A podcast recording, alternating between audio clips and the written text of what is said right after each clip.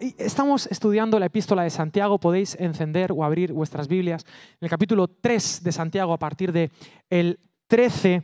Y he titulado esta prédica ¿Quién es sabio? ¿Quién es sabio? Que es como empieza el versículo 13. ¿Quién es sabio? ¿Qué es una persona sabia? Es la pregunta con la que hemos iniciado la reunión esta mañana. Y hay gente que cree, bueno, que sabio es el que sabe muchas cosas, o sabio es el que, el que bueno, que sabe hacer mucho dinero, o sabio, qué sé yo. Bueno, vamos a ver qué dice Santiago de la verdadera sabiduría. Pero antes, algunos recordatorios, queridos. Os he comentado que yo estoy como medio frustrado de, la predicación. Os lo he dicho, ¿verdad? Que estoy como con la menopausia de la predicación. Sí, porque yo qué sé, qué sé yo. Eh, ¿Para qué sirve todo esto de predicar? Yo predico 40 minutos, 30, si hay suerte, 50, si tienes mala suerte, o más. Eh, y tú te vas de aquí y qué bonita la predicación. ¡Wow! En Valencia qué bonita es la predica. ¿De qué ha hablado? No lo sé, pero qué bonita es la predicación, ¿no? Eh, ¿De qué sirve eso? Pues de poco o nada, ¿no? Y estamos acostumbrados a este predicocentrismo, ¿no? Y la palabra de Dios debe ser compartida, pero no exclusivamente a la manera en la que estamos acostumbrados. Y a veces funciona y a veces no funciona, pero no se trata de predicar. De lo que se trata es de hacer discípulos. Y a veces hay que morir a hacer una buena predicación para hacer buenos discípulos. Y yo tengo una frustración muy grande porque a mí me encantaría convertir a la gente. ¿Sabes? Con mi predicación. Me encantaría tener ese superpoder de poder convencer, poder seducir, poder convertir. Pero gracias a Dios, la gran comisión en Mateo 28 nos dice, por tanto, id y convertid a la gente, porque eso no se puede. Yo no puedo cambiar a nadie como pastor, ni tú tampoco puedes cambiar a nadie, aunque hay pastores y líderes por ahí que se creen que pueden cambiar a la gente. Que yo los miro y digo, pero nano, si no te puedes ni cambiar ni a ti, ¿a dónde vas flipado intentando cambiar a otros? Yo no puedo cambiar a nadie. Ahora, por tanto, id y haced qué? Discípulo, eso sí lo puedo hacer. Yo sí puedo hacer un discípulo de Jesús. Yo sí puedo decirte, hey, acércate a Jesús como maestro, sigue sus enseñanzas, sé sabio como Él, sigue sus principios y quizá en el camino de discipulado con Jesús descubras que Él es tu Señor y que Él es tu Dios y tu Salvador. Pero para ser discípulo de Jesús, ¿qué significa ser discípulo de Jesús? Sube el volumen, Carlos, que estoy aquí como, se sea un poco, está un poco, estoy como metido en una cueva como Elías. Elías el de la Biblia, ¿eh? de Primera Reyes 22. ¿Qué es ser discípulo de Jesús? Ser como Jesús, estar con Jesús y actuar como Jesús actuaría. Y quiero predicar los domingos para los discípulos, para, para empoderarte, para equiparte, para que te vayas de aquí en el nombre de Jesús. Los domingos no venimos solamente para disfrutar, venimos para equiparnos para la obra del ministerio que se hace en un 90% fuera de estas cuatro paredes. Se hace en tu lugar de trabajo, se hace en tu casa, se hace en los bares, se hace en las calles, donde Dios te envíe. Tú eres luz del mundo, sal de la tierra. En base a eso es que quiero compartirte estos principios de Santiago capítulo 3 para que seamos sabios. ¿Quién es sabio, comienza el texto, y entendido entre vosotros. ¿Cómo se demuestra quién es sabio? Básicamente la respuesta rápida es que no se te vaya la fuerza por la boca. Muestre por la buena conducta sus obras en sabia mansedumbre. El cristianismo no se demuestra solamente con predicaciones bonitas. El cristianismo se demuestra con buenas obras. Por eso llamamos a esta serie Solideo. Porque sí, solo a Dios la gloria, una espiritualidad vertical. Pero tiene que traducirse en un amor en horizontal. En primer lugar, entre los hermanos, pero en segundo lugar, con un mundo que está roto, que está esperando la manifestación de los hijos de Dios. Tú eres sabio, demuéstramelo. ¿Y cuál es el principio de la sabiduría? Esto está cada vez eh, peor, Walter. Ayúdame con eso, porfa. Eh, ¿Perdón? Sí, estamos, está como muy... necesito que, me pongas agudo. No sé, no sé qué pasa ahí. Los medios están ahí peleando, se están manifestando. Si fuera muy pentecostal, lo exorcizaría. Queridos, ahora está mejorando. Gracias. Ahí, ahí te he visto, ahí te he visto suelto. Muy bien. Queridos, es importante que entendamos que escuchar muchas predicaciones no te salva, no te transforma. Es importante que entiendas que el llamado de la iglesia no es a llenar locales. Jesús no dijo, por tanto, id y haced muchos cultos. Nosotros hacemos cultos y le adoramos. Pero la invitación de Jesús, porque se lo merece, pero la invitación de Jesús es sígueme, sígueme a la misión, a un mundo roto, con una esperanza hermosa para todos los que estéis aquí, queridos. No tienes que dejar de pecar para seguir a Jesús. No te preocupes. No tienes que dejar de pecar para seguir a Jesús. Tienes que seguir a Jesús para dejar de pecar. Hoy puedes seguir a Jesús. Cuando Dios llamó a Pedro, ¿tú crees que lo llamó ya perfecto? No. Cuando Dios llamó al joven rico, dice, mirándolo, lo amó y le dijo, una cosa te falta. Él tenía cosas en su corazón, tenía ídolos, pero Dios ya lo llamó, sígueme y te enseñaré a ser como yo. El seguimiento de Jesús, la vida cristiana consiste en ser como Jesús. ¿Quién es sabio entre vosotros? Demuéstralo. Sigue a Jesús. Pero, ah, aquí viene la parte buena, ponme ahí. Pero si tenéis que Celo, vamos a leerlo porque esto es fundamental. Yo creo que yo creo una iglesia llena de gente sabia, sabia, bona Pero si tenéis celos amargos y rivalidad en vuestro corazón, no os jactéis ni mintáis contra la verdad. No es esta la sabiduría que desciende de lo alto, sino que es terrenal, animal, diabólica. Madre mía, se le llena la boca a Santiago. Pues donde hay celos y rivalidad, allí hay perturbación y toda obra perversa. Pero la sabiduría que es de lo alto es primeramente pura, después pacífica, amable, benigna, llena de misericordia y de buenos frutos, sin incertidumbre ni hipocresía, y el fruto de justicia se siembra en paz para aquellos que hacen la paz. Y en este pasaje de Santiago nos encontramos una oposición de dos tipos de sabiduría. Digamos la que Santiago llama terrenal y termina llamándola diabólica, que es muy fuerte, y una sabiduría que viene de lo alto. Pero uno esperaría que este pastor Santiago estuviera preocupado por qué? Por la moral. ¿Cuál es el mayor peligro que la iglesia, según Santiago, que escribe a, todas las iglesias del mundo, es una iglesia universal? Cuidaos de esto. ¿De qué tenéis que cuidaros? Del mal, del enemigo. Mucho cuidado. Imaginad que sois Satanás, que sois vosotros. ¿Imaginas que eres Satanás? Un poco como C.S. Lewis y tú dijeras, quiero, quiero, porque quiero, porque soy Satanás y mi trabajo también, quiero destruir Valentia. ¿Vale? Vamos a pensar. Vamos a pensar diabólicamente. Vale, San Pedro. ¿eh? Vamos a pensar diabólicamente. Quiero destruir Valentia. ¿Cómo destruyo Valentia? Vamos a pensar. Bueno, ya sé, voy a atacar a Alex. ¿no? Y voy a hacer que, que se travista por las noches.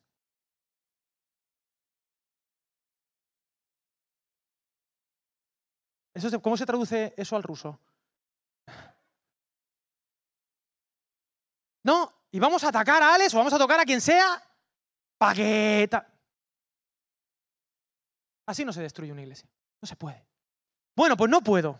Pues entonces vamos a traer una crisis económica para que la iglesia no tenga recursos económicos y así destruimos la iglesia. Así tampoco se puede destruir una iglesia. Pues ya lo tengo. Vamos a legislar leyes para que el cristianismo se persiga y para que se condene con la muerte. Así tampoco se puede destruir una iglesia. La historia ha demostrado que no se puede destruir la iglesia, ni por fallas morales, ni por presiones externas, ni por falta de recursos. Es imposible. Pero sí puedo fastidiar. Y lo puedo hacer de la manera más diabólica que existe, es decir, de la manera más civilina, más tramposa, más invisible.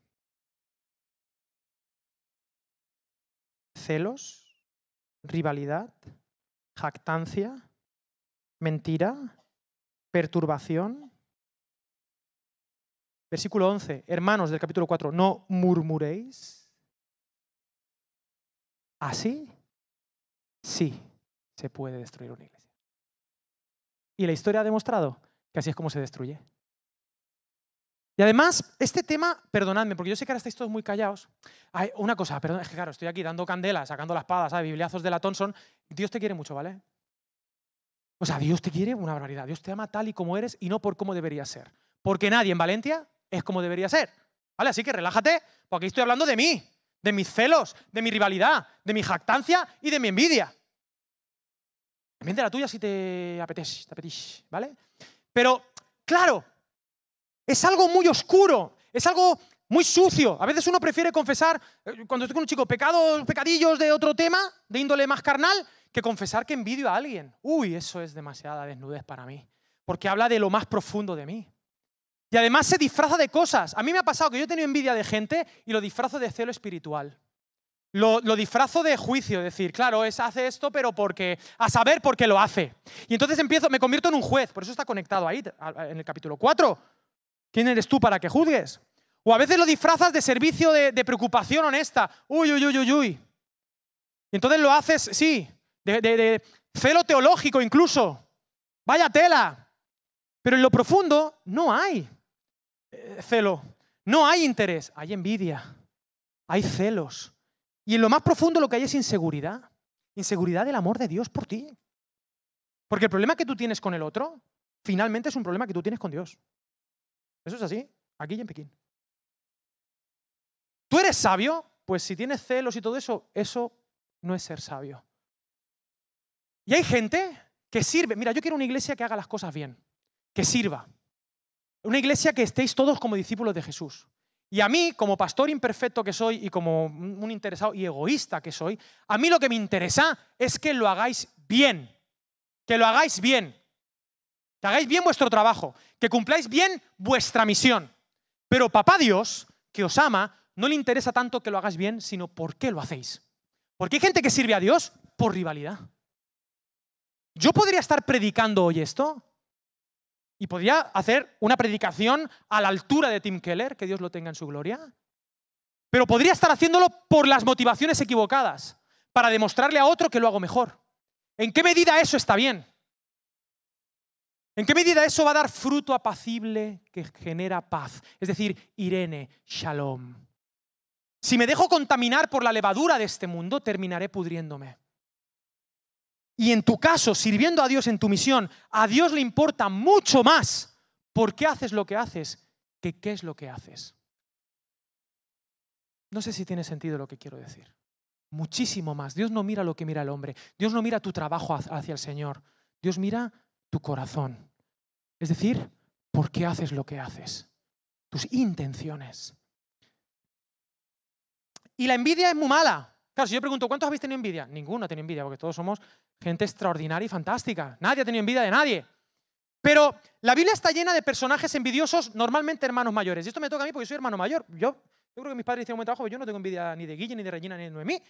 A lo mejor sí, estoy aquí haciendo una negación, qué sé yo. Pero podría ser, no sé, me da igual. Pero la Biblia está llena de hermanos mayores envidiosos. ¿Cuál es el primer envidioso de la historia? Caín. Caín. ¿Y cuál es la consecuencia de la envidia? Que deseas la muerte del otro te conviertes en un homicida. Te conviertes en un homicida. Anhelas que el otro pierda porque dices, no, quiero ser como él. No, no quiero ser como él, quiero que él se hunda, quiero sustituirle a él. Eso es lo que termina generando la envidia, que es fruto de tu inseguridad. Con Dios. Luego intento, a ver si llego a esto. Voy a predicar a la una, termino como que me llamo Pepe. Queridos, no es el único. Que a todo esto Caín primera comunidad, ¿con quién tuvo un problema Caín? ¿Con quién tuvo un problema Caín? No, con Abel no. El problema lo tuvo con Dios. No se enfadó con Abel, porque la envidia lo que le dice a Dios es, Dios, tú no eres tan bueno conmigo. Eres injusto conmigo, así que voy a hacer tu trabajo.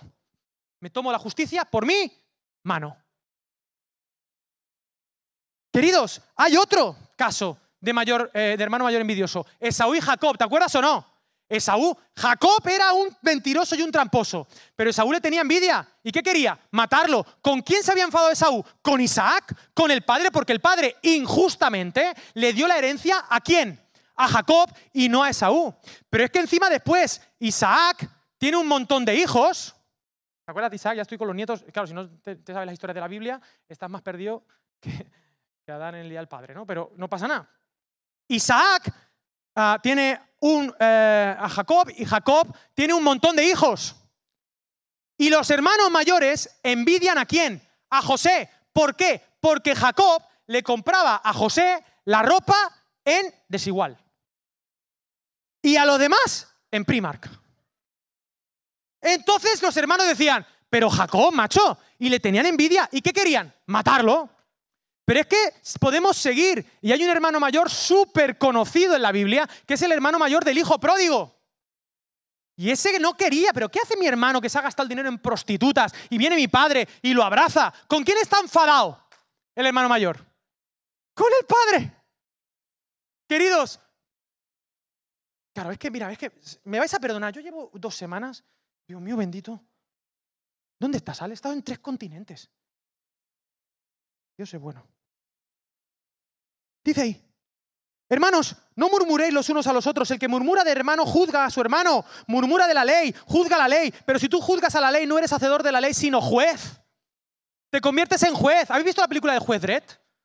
En la película Juez Dredd es, es, una distopia donde no hay tiempo para el juicio y el policía juez. Entonces llega el juez Dredd, que es Sylvester Stallone, te pilla y te dice, tú te acuso de todos los cargos, eres pim, pim, pim, pim, así que condenado a muerte. ¡Pum! Policía y juez, una película que flipas, a mí me gusta mucho, no veáis esta película, niños, que no es buena para vosotros. Pero así somos, somos juez y parte. Eso quiere decir que yo no puedo tener un criterio acerca de, pues yo qué sé, de que veo algo que está haciendo eh, mal, eh, yo qué sé, Remo. Digo, Remo, estoy viendo que está haciendo mal, pero yo puedo tomar una decisión. Puedo decir, voy a acercarme a Remo con todo el cariño de mi corazón, oye Remo, ¿cómo llevas esto? Y la otra es hacer un juicio. Digo, vaya tela, Remo, menudo, menudo pieza. Y además empiezo con las onomatopeyas, porque es que esto es contagioso. Es contagioso. ¿Sabéis lo que es una onomatopeya? Ejemplos de onomatopeya. Pío pío. Otra onomatopeya. Kikiriki. Otra onomatopeya. Oink oink. Otra onomatopeya. ¿Eh? Wow, wow. Miau, miau. Bu. Pup, pup. Plaf. Pues hay palabras en el castellano castizo, en la lengua de Cervantes, que nacen de la onomatopeya. Y aquí nos dice una muy bonita, murmurar. Murmurar, murmurar, murmurar, murmurar, murmurar, murmurar, murmurar. Y hay otra que me gusta más, que es más andaluza, cuchicheo. Cuchicheo, cuchicheo, cuchicheo, cuchicheo, cuchicheo, que viene del latín y del griego, que significa el sonido del agua cuando pasa. Se te escapa. ¿Te das cuenta? Tienes filtraciones. Aquí tengo un fontanero, Luis. Te da filtraciones. Entonces escucha el murmur, murmur, El murmur. Y tu corazón tiene filtraciones. Entonces yo estoy con Remo. Remo, estoy contigo. Hoy eres el chivo expiatorio. Vas a ser el Cristo de Valencia, ¿vale? Entonces yo le digo, Remo, ¿te pasa esto? Y, ay, pues sí, pues no me pasa, pues tal. O a lo mejor es que yo tengo un problema contigo, pero resuelvo, restauro, soy pacífico. O puedo elegir y decirle, Dani, Yo soy juez, yo he visto lo. Mur, mur, mur, mur. Cuchi, cuchi, cuchi. Mur, mur, mur. Si Dani es un tío espiritual, en lugar de ver lo que le está pasando a él, tendría que ver lo que me está pasando a mí. Porque el que tiene filtraciones soy yo. Porque yo estoy roto. Porque todo aquel que envidia, todo aquel que cela, todo aquel que tiene pérdidas, tiene un alma atribulada tiene un alma atribulada. Y sí, queridos, en Valencia no paro de decir que todos estamos rotos. Y muchas veces nuestras relaciones interpersonales son un reflejo de, nuestras, de nuestros diálogos internos, de nuestras propias inseguridades. Y nuestras propias inseguridades son una consecuencia de la relación más importante y que deberías cuidar más que cualquier otra relación, que es la relación con Papá Dios. Antes que incluso la relación contigo. Si tú quieres cuidar de ti bien, procura ponerte a cuentas con el Señor. Dice ahí el texto, acercaos a Dios y Él se acercará a vosotros. Pecadores, limpiad las manos y vosotros los de doble ánimo, purificad vuestros corazones. Afligíos, lamentad y llorad, vuestra risa se convierta en lloro y vuestro gozo en tristeza. Humillaos delante de Dios y Él os exaltará. Acercándonos a Dios. Hay gente que se preocupa más por la vida de los demás que por su relación con Dios. ¿No te pasa eso? ¿No pasa? ¿No pasa? A mí me pasa. ¿Por qué tú quieres que ser pastor? Claro, pues ser pastor es cuidar de los demás, ¿no? Se supone que es mi trabajo. Pues no. Mi trabajo número uno es ser, ser en Él. Ser con Él. Y después, ¿quién soy yo en Él? Y después, ¿cómo sumo al proyecto de Jesús en tu vida? Tú no eres mi proyecto, tú eres el proyecto de Jesús. Y yo hay lugares donde yo no voy a llegar. Y Dios lleva trabajando contigo muchos años antes de que tú llegaras a esta iglesia. Y cuando salgas de esta iglesia en el nombre de Jesús, porque vas a abrir obra en otro pueblo, o te vas a otro país, o yo qué sé, te enfadas con Remo, porque menudo pieza es Remo, es muy, muy conflictivo, Dios seguirá trabajando en tu corazón. Porque lo importante de tu vida y de la mía es tu relación con Él. Este pasaje comienza con una pregunta. ¿Quién es sabio? Pero termina con una pregunta. Versículo 12. Uno solo es el dador de la ley que puede salvar y condenar. Pero tú, ¿quién eres para que juzgues a otro? ¿Quién eres tú? ¿Cuál es la respuesta? En mayúsculas. ¿Quién eres tú para que juzgues a otro? ¿Me podéis responder que quiero que sea una predicación de... ¿Quién eres tú? Nadie. No eres nadie para juzgar a otro. Ni yo te juzgo a ti, ni tú a mí. Yo te acompaño, yo te hablo, te doy la palabra de Dios, pero ¿quién soy yo para juzgar? ¿Acaso yo sé lo que Dios sabe de ti? No, yo veo el qué. ¿Qué haces? Pero puedo intuir por qué lo haces, pero no puedo emitir un juicio. Solo Dios puede hacerlo. En tu vida y en la mía. Y yo puedo traerte luz, acercarme, oye Remo, mira, creo que es esto, pero ponlo delante de Dios porque quizá, ¿sabes? Y Él puede elegir, si es sabio, él puede escuchar y delante del Señor, Señor, ¿será verdad lo que me está queriendo decir Alex? Sí, no, o hay matices. ¿Sabes quién es sabio? Una persona sabia es la que no juzga, que, que está tranqui. El principio de la sabiduría, dice Proverbios capítulo 1, es el que? El respeto a Dios, el estar conectado con Dios, la sabiduría de lo alto. Hey, esta iglesia me preguntan, ¿tú qué eres? Y digo, me preguntan, ¿eres bautista? ¿Eres...?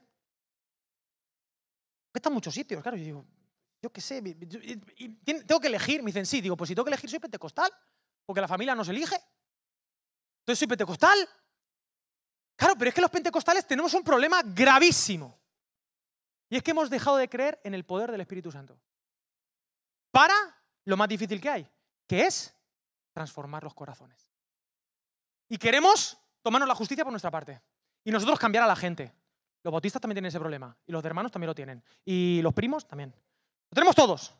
Pero hemos dejado de creer que el que actúa en mí, actúa en Dani y Dios quiera que actúe en Remo. ¿Me entendéis? Pero a veces se nos olvidan nuestras propias miserias. Y está aquí Santiago diciendo, esta movida que tienes, eso es diabólico. Eso es una movida. Y ninguno está exento. Si te vas a mm, Marcos capítulo 10, a partir del 32, Jacobo y Juan, ¿sabéis quiénes son Jacobo y Juan? Los favoritos de Jesús con Pedro, los dos hermanos brothers, los hijos del trueno. ¿Qué le dicen? Jesús, bueno, eh, la madre, ¿no? Jesús, ponnos a la izquierda y a la derecha, porque hay gente que sirve para qué, para qué, para qué, para trepar. ¿Sabes cómo se llama la gente que sirve para trepar? Un trepa un trepa. Y digo, pero nano, nano, y puedes hacerlo muy bien, pero por el por qué equivocado. Y estos dos, Jacobo y Juan, a la postre, el apóstol del amor, ojo al dato, oye, ponme a la izquierda y ponme a la derecha. Y Juan, a mí a la derecha. ¿Sabes? O sea, y entonces Jesús dice, pero vosotros no habéis entendido nada. Tú puedes tomar de la copa, tú puedes venirte conmigo hasta la cruz, pero a mí no me toca decirte dónde te pongo, ya te pondré. O a lo mejor no, o a lo mejor te mueres, como yo. Porque el Hijo del Hombre no vino para ser servido, sino para servir. Pero menos mal que había diez apóstoles que sí que eran buenos. Y cuando escucharon lo que hablaba con Jacobo y Juan, dijeron, pero estos dos que se creen. Y casi llegan a las manos. Pero claro, y estaba Pedro. ¿Tú te imaginas a Pedro diciendo, pero estos dos flipan? Porque, macho, estamos todos rotos. Tenemos filtraciones, murmur, murmur. Así se puede destruir una iglesia. Pero hay una sabiduría alternativa, una sabiduría de lo alto. Una sabiduría de lo alto que me encantan las características. Estáis bien, estáis conmigo, estamos a gusto, estás tal, tienes preguntas, tienes dudas. Hey, una cosa, no me digas que te ha gustado mucho la predica. Y luego te vas y ¿de qué ha predicado? De nada. No me acuerdo, pero qué bonita la predica. El domingo que viene vuelvo. No. No vuelvas hasta que vete a la misión, haz algo con tu vida. Que Dios te transforme. Yo quiero que seas como Jesús. Porque es la mejor versión de ti, la versión más sabia. Te tienes que llevar algo de Dios esta mañana, a pesar de mí, a pesar de que estoy reventado. A pesar de que... ¿Dónde estás, Alex? La sabiduría de lo alto, la que encuentras en Jesús, dice, primeramente es pura, pura, pura. ¿Sabes qué significa pura? Sin añadidos. Yo a los valentarios de la iglesia, a la gente que sirve en esta iglesia, les digo, necesito dos características vuestras. Dos, necesito gente sencilla y alegre. Sencilla, peca, es que peco mucho. Y está bien. No quiero que peques, pero bueno, que te pecas algo. Bueno, pero sencillo. Ahora no me vengas con la, ¿sabes? Con la vueltita. ¿Sabes lo que es la vueltita? Esta gente que te viene con la vueltita. A mí con la vueltita no me vengas. A mí sencillo. Mira, soy un desastre. Gloria a Dios por el desastre. Dios te ama tal y como eres. A servir. Pero no me vengas con, con impurezas, con levadura. Porque el camino es muy largo, ¿eh? Y cuando uno se iba por el desierto, había dos alimentos que te daban. Dos alimentos que te daban para el desierto. Pan sin levadura. ¿Por qué? Porque la levadura pudre el pan. Hace que crezca. Hace que crezca. Pero si vas a estar cuatro días o una semana o un mes por el desierto, no te lleves pan con levadura, ¿eh? Llévate pan sin levadura, porque ese pan no se pudre. Por eso el pan de la Pascua es pan sin levadura, es el pan que, hacen los nómadas del desierto, es lo que hacen los bereberes, es lo que hacía el pueblo de Israel, pan sin levadura. Pero claro, te tienes que llevar pan y qué más. Agua no, porque el agua es mala también. El agua del río tiene, allí hacen sus necesidades los animales. Entonces, ¿qué llevaban? Vino. Vino, porque el vino tiene alcohol. Ellos no sabían que eso mataba los microorganismos esos. Entonces la gente en los viajes llevaba pan y vino. Por eso Melquisedec le da a Abraham pan y vino. Por eso cuando vienen los enviados que quieren engañar a Josué para decirle que están lejos, se llevan pan destrozado y vino añejo. Venimos de muy lejos porque en el camino te traes pan y vino. Pan sin levadura. Yo no quiero una iglesia que crezca mucho por la levadura, ¿eh? Porque esto ha pasado. Yo he visto movimientos de iglesia que han crecido y que han explotado, pero por las razones incorrectas, por la competencia, a ver quién tiene más en su célula, decían. Por ver eh, quién hace y quién deshace, por hacerle un nombre a la iglesia, por rivalidad, por jactancia, por envidia, por celo, por rupturas. Y toda esa levadura crece, pero se pudre. Y yo no quiero que Valienta se pudra. Yo quiero que vayamos al desierto con pan y vino. Y aquí venimos cada, cada domingo a recibir el pan y el vino de nuestro Melquisedec, de nuestro sacerdote, el Dios Altísimo, de nuestro Dios, para volver al desierto de la vida y cumplir con la misión, pero no pudrirnos. Gente pura, gente sencilla. ¿Vale? Sencillo, tío. Sencillo. Por eso este escenario es lo más bajito que, que hay. Y como nos pongamos tontos, lo quitamos. Si es útil, bien, pero cuidado. Cuidado con la levadura de los fariseos. ¿Tiene sentido para ti? Pura. Si no tiene sentido, te aguantas. Segundo, pacífica. Si tú eres sabio, tú tienes que ser una persona pacífica. Cuando tú ves una discusión, hay gente que le gusta ser cizañero. A mí me gusta ser cizañero de broma, pero ya está el fiesta, me llaman el fiestas, el fiestas. Pero cuando tú ves un verdadero problema, si tú eres sabio, tú lo que tienes que buscar es la conexión. Tú tienes que buscar la restauración. Esta gente que ve un problema y dice, por aquí. ¿Sabes o no?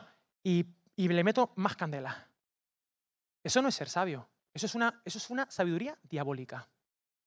Uno tiene que buscar la restauración de todos y de todo. Porque ¿sabes qué pasa? ¿Sabes cuál es la trampa? Que cuando uno... Ah, no, no, no. ¿Y sabes lo que más bonito? La triangulación. ¿Habéis escuchado hablar de la triangulación? Yo le hablo. Le hablo a Dani, le digo, menuda, menuda, menuda, el remo. Pero es que luego voy a remo y le digo, menudo el Dani. ¿Y eso que me hace sentir a mí? Me da cierto poder de control entre ellos. Eso es diabólico. Y eso puede destruir una iglesia, y una familia, y una empresa, y un país. ¿Eh? Hay que soltar, hay que buscar bienaventurados los pacificadores. Esa es la sabiduría de lo. Eso es una persona sabia. He dicho pura, pacífica, amable, benigna, llena de misericordia y buenos frutos y sin incertidumbre ni hipocresía. La sabiduría diabólica te hace la 13-14. La sabiduría diabólica no es clara, no es asertiva, no te dice las cosas, te, juega, te hace trampas. Te hace trampas. Y permitidme este ejemplo, ¿vale? Porque yo cuando discuto con mi mujer, voy a hacer un comentario súper sexista, ¿vale? So sorry, ¿vale? Sexista comment alert. Pero yo me junto con Geraldine y Geraldine me dice algo en plan, mm, bien. Y digo, ¿esto es una trampa o no? Esto es como el meme en los chats de hombres, no sé si habéis visto, esto no lo han compartido, igual esto. Eh, en los chats de hombres hay un, hay un audio muy bonito, un vídeo, audio, meme, que eh, es un hombre hablando diciendo, amigos, eh, mirad, me ha pasado una cosa, tengo un problema, es, la primera vez que me pasa, no, no sé qué hacer, mi mujer me ha dado la razón. ¿qué hago? ¿Qué hago? Y entonces es muy gracioso porque entonces vas viendo los comentarios de los hombres que van apareciendo y dice uno, sigue discutiendo hasta que te la quite. Sigue, sigue discutiendo, sigue discutiendo que otro dice, eh, vete, vete, huye, tal, no sé qué. Luego hay otro que dice, hazte el muerto, hazte el muerto. A veces pide perdón, pídele perdón. ¿Cómo es, Dani? Pídele perdón. Tú pídele perdón. Bien. O sea, a veces no, no decimos, jugamos a la trampita, le decimos algo a alguien para ver su reacción, para seguir evaluando y juzgando. ¿Y eso es una mentalidad? Es diabólica. Es diabólica. A eso no jugamos los cristianos. Somos claros, sin hipocresía. ¿Me hago entender? Eso es hermoso, queridos. Capítulo 4, ¿dónde estoy? Muy bien, me quedan cinco minutos. ¿De dónde vienen las guerras y los pleitos entre vosotros? ¡Ey! ¿De dónde vienen las guerras? Venga, vamos a hablar de esto. Y voy a hacer un paréntesis. Ya sabéis que yo soy eh, cizañero. ¿De dónde vienen las guerras? Yo sé de dónde vienen las guerras. A mí la Biblia no me tiene que enseñar de dónde vienen las guerras. Yo te lo digo. Viene, por ejemplo, del gas. Las guerras vienen por el dinero. Las guerras vienen por el nacionalismo. Las guerras vienen por mm, la, mala distribución de la economía. Las guerras vienen por la pobreza. Pues cree lo que tú quieras, pero la Biblia no dice eso. La Biblia dice que las guerras vienen de tu corazón, de lo que deseas y de lo que deseas mal, de tus envidias. De ahí vienen las guerras y de ahí vienen las ideologías. Queridos, hay ideologías que hoy en día suscriben miles de millones de personas que nacieron en corazones rotos, llenos de envidia, de celos y de odio y de frustración. Y han escrito libros y, porque ¿sabes qué pasa? Que las envidias y todo eso se puede sofisticar, se puede vestir, se puede disfrazar de celo, de celo de justicia, pero nace en un corazón diabólico, que lo único que genera son más guerras, más dolor, más indiferencia y más injusticia. Y no voy a decir más acerca de esto, pero yo no quiero que esa levadura entre en tu vida. Porque las guerras vienen de nosotros. es muy fácil criticar a los presidentes, ¿eh? es muy fácil decir, es que este, es que el otro. Yo digo, menos mal que tú no tienes ese poder, porque si, si este tipo tratara al otro país como tú tratas a tu hermano, apaga y vámonos. Apaga y vámonos. Digo, menos mal que tú no tienes ese poder. Porque todo empieza en el corazón. Ah, ya está, cierro paréntesis de eso. Codiciáis y no tenéis, matáis y ardéis de envidia y nada podéis alcanzar, combatís y lucháis, pero no tenéis lo que deseáis. Pedís, pero no recibís porque pedís mal, porque pedimos desde nuestra envidia. Pedimos desde nuestros rencores, desde nuestras heridas, desde nuestros temores, desde nuestras inseguridades. ¿Qué tenemos que hacer para resistir al diablo? Hay gente que quiere resistir el mal. No, no, no, no. Humillaos delante de Dios, acercaos a Dios y entonces resistid al, al diablo. ¿Y él qué? ¿El qué? Huirá de vosotros. Pero tú no puedes construir la casa por el tejado como Fito y Fiti Paldis. Tú no puedes arreglar el problema con el otro si en primer lugar tú no paras un poquito las revoluciones y dices, me voy a poner delante de Dios y te tienes que convertir en un observador de lo que sientes. ¿Por qué siento lo que siento? ¿Qué habla acerca de mí esta envidia? ¿Qué habla acerca de mí esta inseguridad? ¿Qué habla acerca de mí este celo o esta preocupación? Y te pones a cuentas con Dios y después contigo y después dices, bueno, y hablas y oras por... A ver qué ha pasado. Así es como uno debería actuar.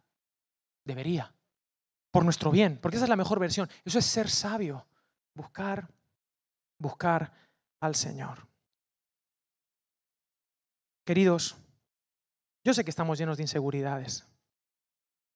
Yo sé que todos venimos heridos, que todos tenemos cosas que resolver. A mí me encantaría poder predicarte, y perdóname mi insensibilidad. ¿Sabes por qué soy un insensible? Porque no veo lo que tú tienes dentro. Yo no lo sé. Dios sí lo sabe. Y yo sé que tú estás pensando, cuando estoy hablando de todo esto, estás pensando como Judas, ¿no? ¿Seré yo, maestro? ¿Seré yo? Pues, pues sí, un poco sí, seguramente. Eres tú y soy yo. Todos tenemos que resolver cosas con Dios. Todos tenemos inseguridades y, y tenemos filtraciones, se nos escapan. Pero Dios quiere que seamos sabios y, que, y que restauremos nuestra vida. Y la relación más importante que tú tienes que restaurar es tu relación con Papá Dios. Porque de ahí va a fluir tu identidad y tu seguridad en el amor de Dios. Por eso, el Padre, acompáñame a Lucas 15 y termino con esta parábola. En Lucas 15, ¿sabéis cuántas veces le dirige la palabra el Padre al hermano pequeño que se escapa? ¿Cuántas veces? Yo te lo digo, ninguna. El Padre no habla ni una sola vez con el hijo pequeño. Irá corriendo, le abrazará, le llenará de besos la cara, pero no le dirige la palabra. Cuando habla, le habla a los siervos para que cuiden del hijo pequeño. Pero el padre sí abre la boca para decirle una frase al hermano mayor. Porque el hermano mayor tiene un problema con el padre.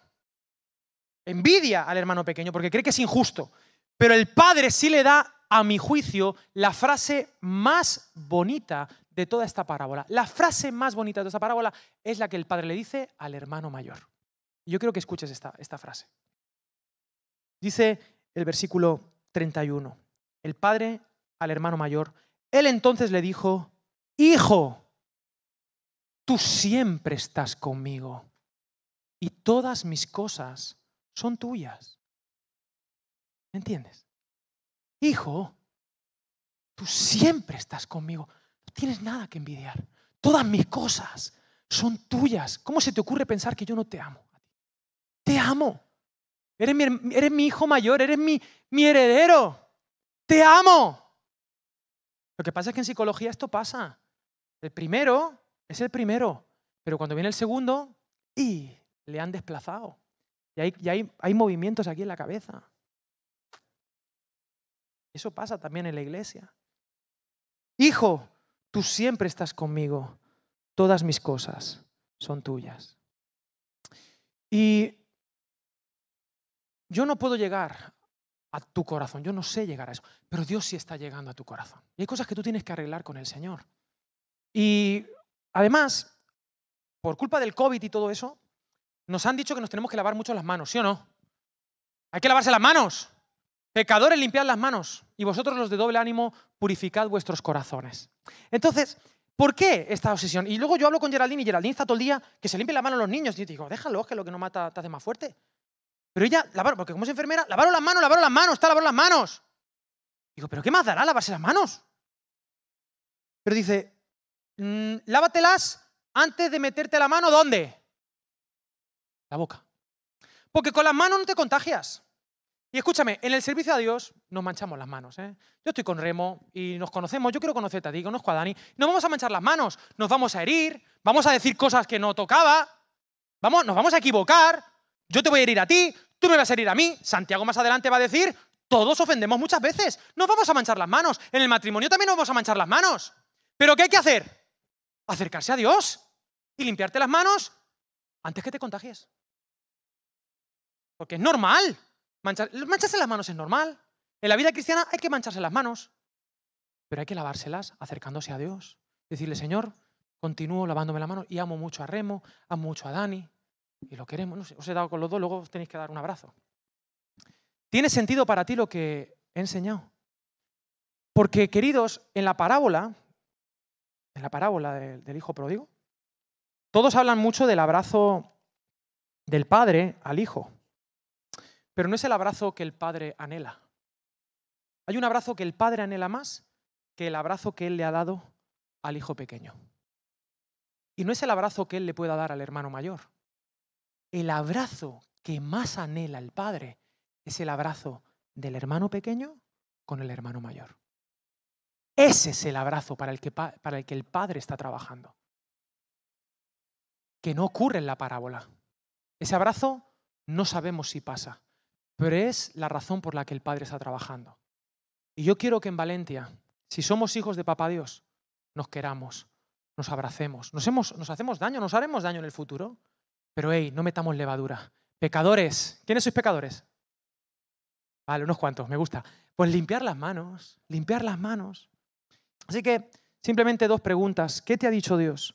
¿Qué vas a hacer con lo que te ha dicho Dios? ¿Vale? Te pido un minuto, dos minutos de reflexión en tu corazón. Te pido que lo pienses, que lo medites delante de Dios. Acercaos a Dios y Él se acercará a vosotros. Y vosotros los de doble ánimo, purificad vuestros corazones.